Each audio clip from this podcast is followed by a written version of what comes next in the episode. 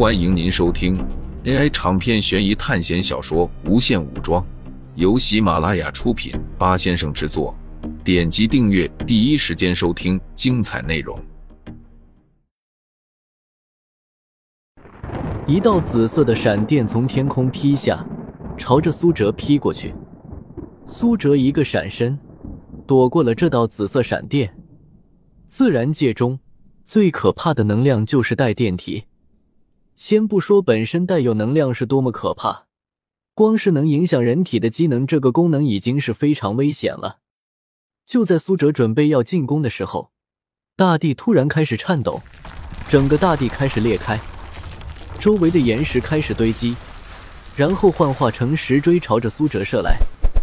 解开灵魂锁第一阶段，苏哲整个人散发出深邃的黑岩。手上戒指撕扯开半位面空间，苏哲整个人瞬间出现在梅尔背后，戒指幻化成一把锋利的长剑，想要刺入梅尔的后背。利剑从梅尔的身体穿过，血液不停的从他的腹部流出，然后失去生命的身体缓缓倒下。这么容易就被消灭了吗？一颗子弹从苏哲背后袭来。同时，梅尔的身体不断的出现在周围，成千上百个梅尔站在不同的角度，拿出手中的枪，对着苏哲射击。不过，还没有等这些子弹靠近，就被黑岩烧成了空气。解开了灵魂锁一阶的状态，黑岩的威力被加强了，况且还是这种梦境状态，精神力控制的世界，苏哲的力量被进一步加强了。漫天的黑岩向四周散开，精神污染。随着一团看不见的精神物质出现，整个第三层梦境开始崩坏。从看不见边缘的海平面，突然出现了几十米高的巨浪。虽然几十米高仅仅盖过了高楼，并没有遮天蔽日，但是这道海浪的宽度是整个看不见边际的海岸线。黑岩不断吞噬着梅尔，而海浪在不断的接近。这道海浪并不是苏哲引起的，而是科比的意识海洋正在混乱。梅尔也只是他记忆的投影。苏哲控制着精神污染，不断的侵入这个梦境世界。这些梅尔的分身发出痛苦的哀嚎，他们的脑袋就像一颗快要炸裂的气球。同时，又有无数多的信息在往他们脑海里撞击，不同的记忆，不同的感知，混杂着不知道是什么的情感，一瞬在全部在他们脑子里炸开。随后，他们躺在地上，再也没有动静。黑岩慢慢的消失，但随之而来的是巨大的海浪，虽然只有几十米，但是也是前所未有的巨大海啸，至少在苏哲的认知中。还从来没有见过，他连忙往更加深处的城市跑去。不是因为更深处的房子更高，而是因为越是外面的房子，他们受到的冲击就会越大。在洪水中死掉的，可不都是淹死的人，还有很多的人是被拍死、砸死的。要知道，海浪的冲击力会带上巨型的石块，如果把水换成是空气。就相当于这些巨石直接砸在你身上。大多数人可能以为水中比较安全，可是这是巨大的错误。肉眼和感知或许会产生错觉，但是动能的冲击力永远不会骗你。背后的海啸越来越近，第一批被海啸冲击的房子已经化作碎渣，这些碎渣带着更多的石块撞击着下一批大楼。本来碧蓝的海水。开始变得如同泥浆一样浑浊。苏哲回首望去，海啸在经过十几片区域的冲击后，威力丝毫不减。该死的，这是梦境，这一切都是科比控制的，必须得找到他。苏哲终于明白为何学校会给这样丰厚的奖励了。他相信，科比绝对也是一个解开了灵魂锁的人，有可能比苏哲现在还要强。肯定是灵魂锁第二阶段。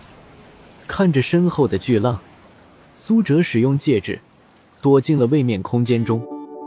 轰的一声，虽然没有物理碰撞，但是强大的动能依然对苏哲整个身体造成了冲击。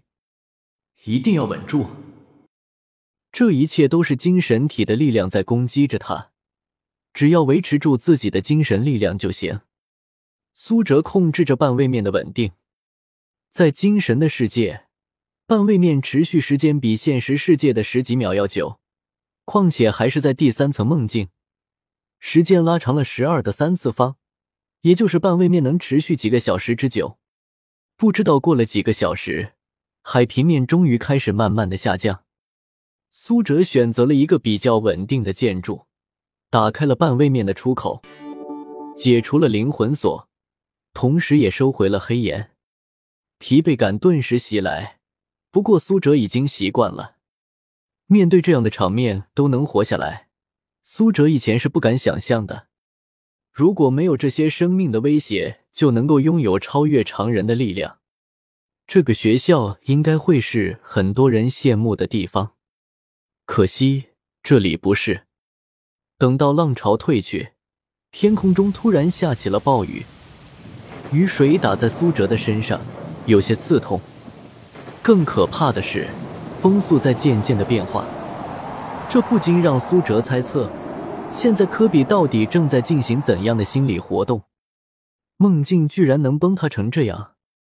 就在苏哲不知道如何在这巨大的城市找到科比时，从远处传来一声重物坠地的声音，虽然很轻微，但是苏哲依然捕捉到了。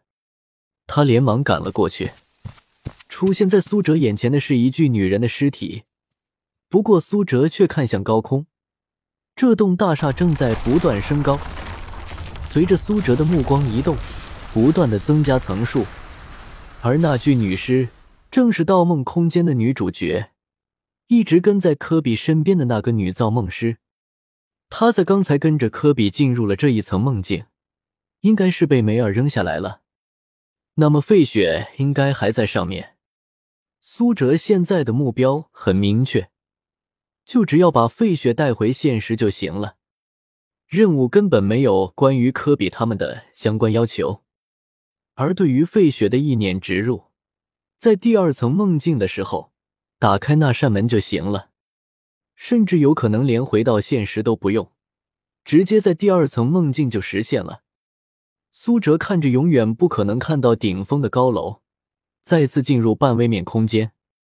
通过位面直接锁定了科比所在的地方，苏哲拿出机枪对着这层楼就开始扫射，已经可以不用管科比了，只要能把费雪带回第二层梦境就行。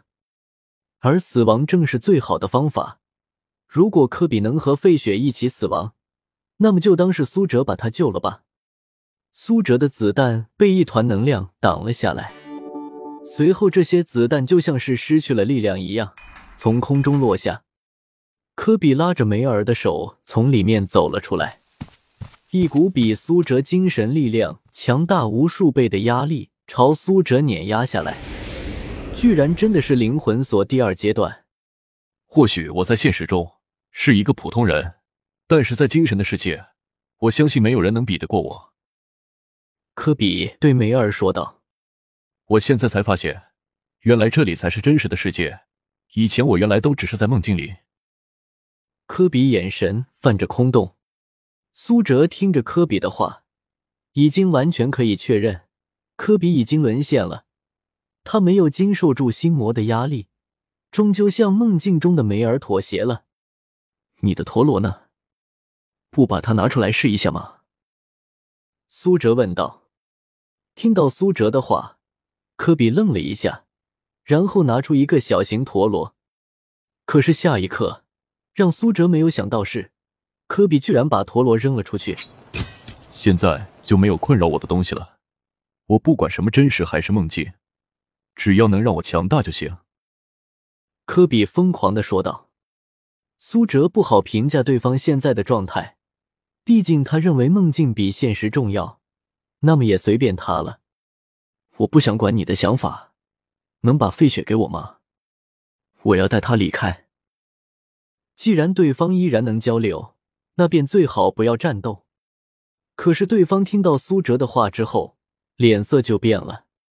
这里就是现实，你想把他带到哪里去？说着，整片天空开始变色。苏哲趁着对方还没有开始行动，快步冲到科比面前。既然同样是解开了灵魂锁，那么苏哲就要先发制人。可是就在苏哲一拳要打在科比身上时，一道无形的力量挡在了他面前。听众朋友们，本集为您播放完毕，欢迎订阅专辑，下集精彩继续。